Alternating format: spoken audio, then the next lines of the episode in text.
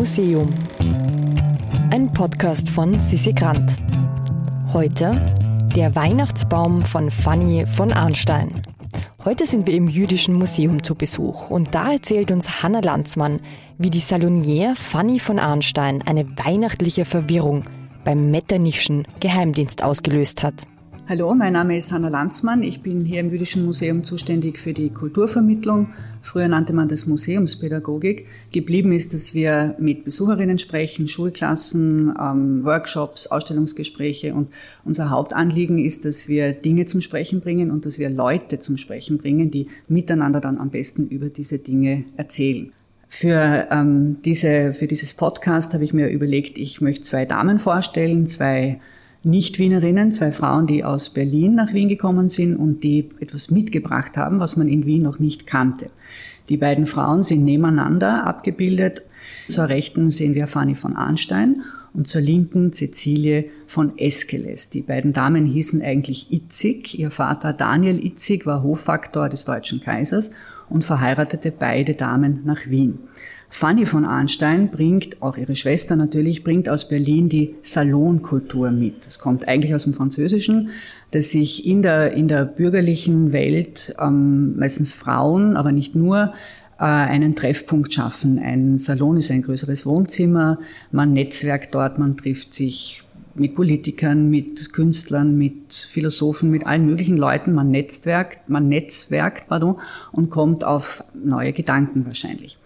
Die Fanny war in Wien verheiratet und war ein bisschen unglücklich am Anfang. Sie wohnte im Haus der Schwiegereltern am Graben. Sie fand das alles ein bisschen eng und ein bisschen anstrengend.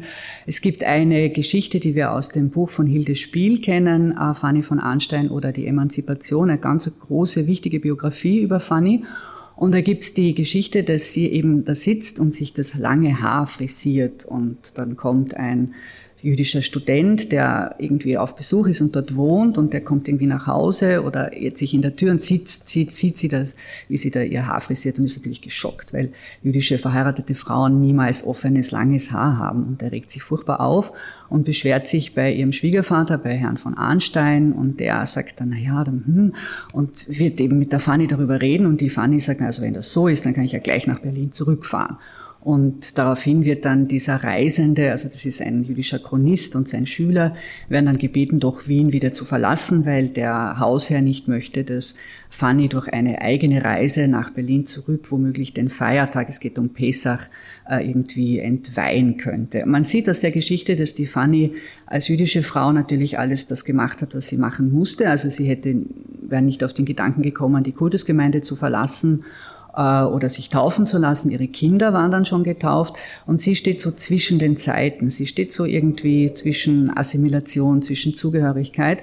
Und die spezielle Geschichte, die wir hier immer erzählen, egal zu welcher Jahreszeit, die spielt 1814 am 26. Dezember. Da passiert nämlich Folgendes. Die Arnsteins wohnen am Hohen Markt. Heute ein mittelhässliches, karges Nachkriegsgebäude. Damals war das ein schönes Palais, das die Arnsteins gemietet hatten. Und an diesem 26.12. steht da unglaublicherweise ein grüner geschmückter Baum. Diese Idee hatte sie auch aus Berlin mitgebracht. Da kannte man das schon. Ja, da war das schon ziemlich en vogue.